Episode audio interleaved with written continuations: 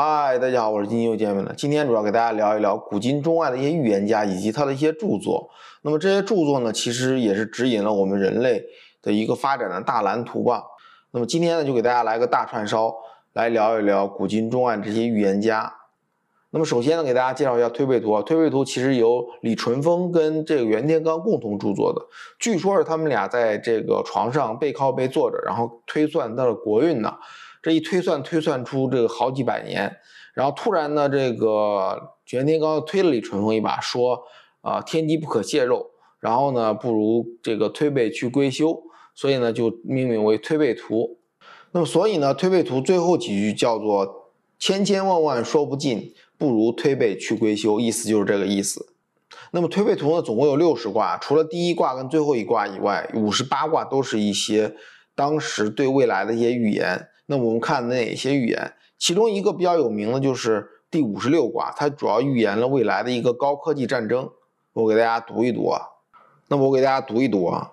嗯，谶曰：飞者飞鸟，潜者飞鱼，战不在兵，造化游戏。啊，宋曰：海疆万里尽云烟，上起云霄下集权。金母木共弓幻弄，干戈未接祸连天。他的意思就是说，天上飞的不是鸟，水中潜的也不是鱼，战争呢也不是说传统的这种战争，而是一个虚幻的游戏。那么第五六卦呢，大多数认为它描写的是一个未来的高科技战争。高科技战争，比如说天上飞的呀，水中游的呀，甚至于说大家打打仗啊都不需要这种真人和真人之间的相见，而是说采取了一种。虚拟的，或者是说机器人的这种战争，人和人就坐在一些屏幕后面去操控这个机器人。那么推背图呢，其实有很多很多的版本的，其中一个比较重要的版本是放在了台北的故宫博物馆。那由于今天介绍很多很多预言家，所以这个推背图就暂时给大家说这一卦。如果有兴趣的朋友呢，可以自己去查阅这种卦象，其实还是蛮有意思的，研究研究。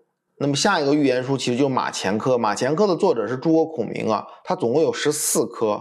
那么每一颗呢，其实都是一个预言。那我给大家简单读几个预言给大家听一听：无力回天，鞠躬尽瘁，阴居阳符，八千女鬼。那么这个意思其实就是诸葛孔明来预测自己啊。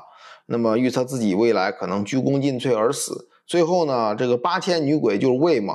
那么最后蜀呢就被魏给灭了，就是这个意思。那么另外呢，还关于世界大同的描述啊，他说。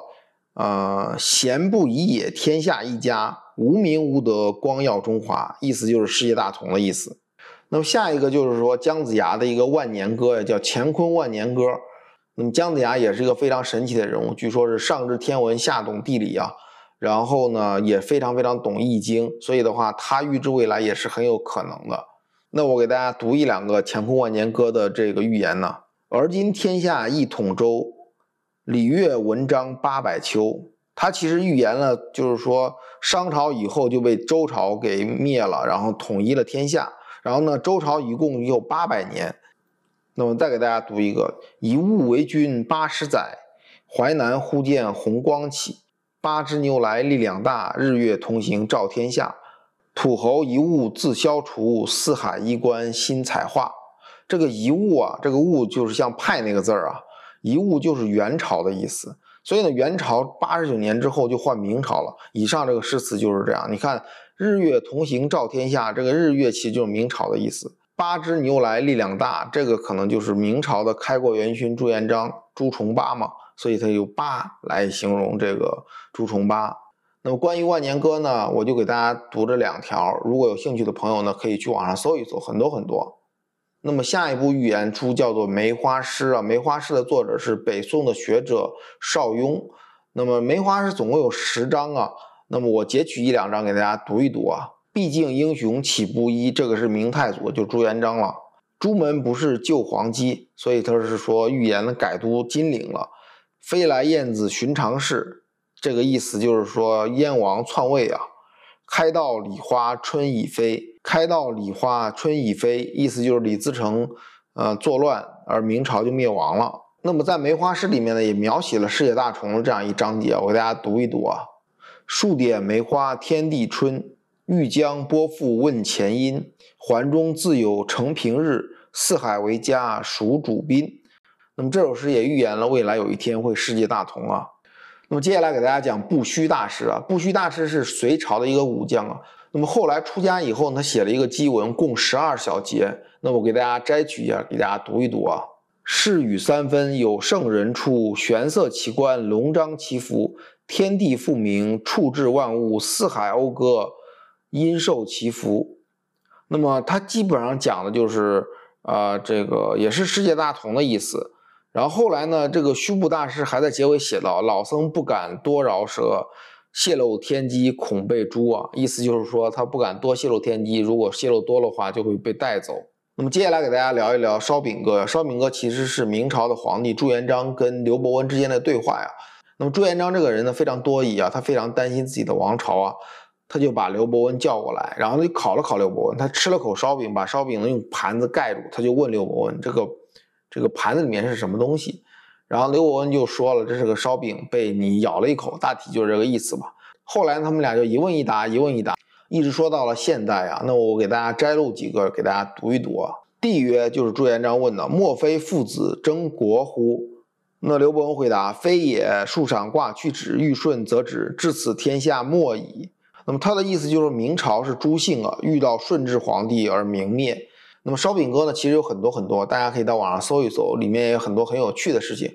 那我在这里呢，只给大家说一个大体的概要了。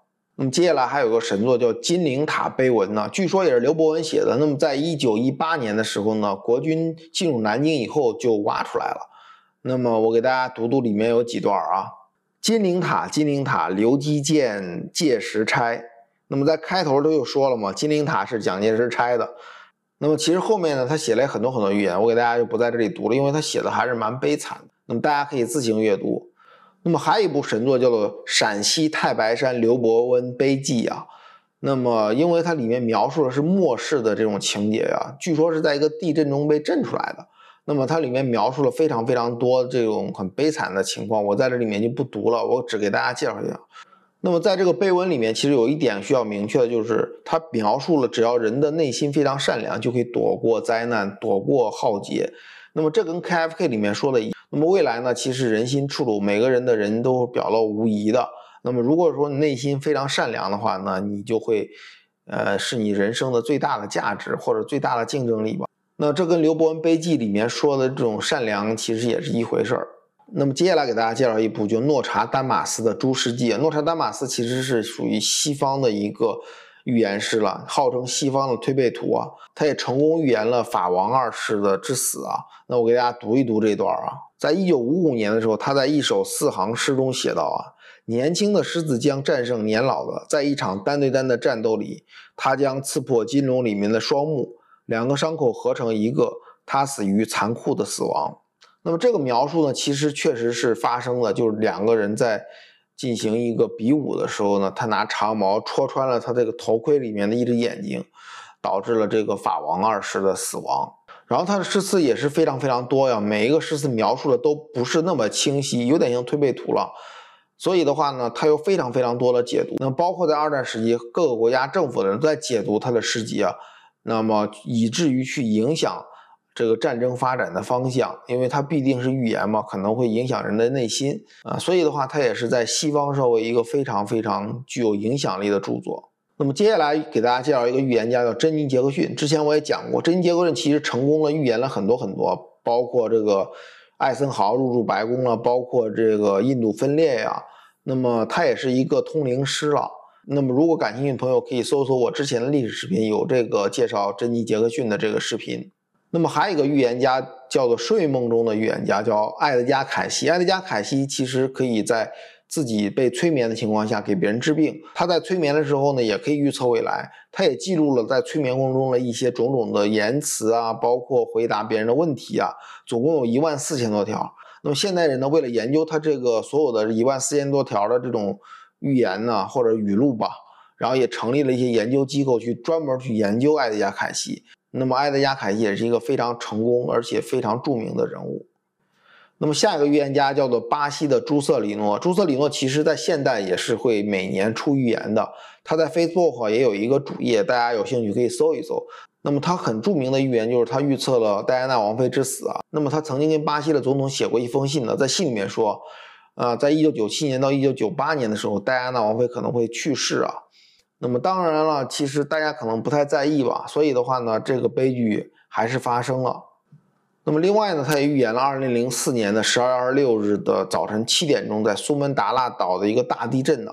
那么他们在一九九六年的九月十六日把这个预言发给了当时的印度大使，但是印度大使其实也没有太在意吧，所以的话，当地的人呢也没有采取任何措施，所以呢，这个灾难还是发生了。那么如果说大家有提早准备的话呢，可能会减轻损失吧。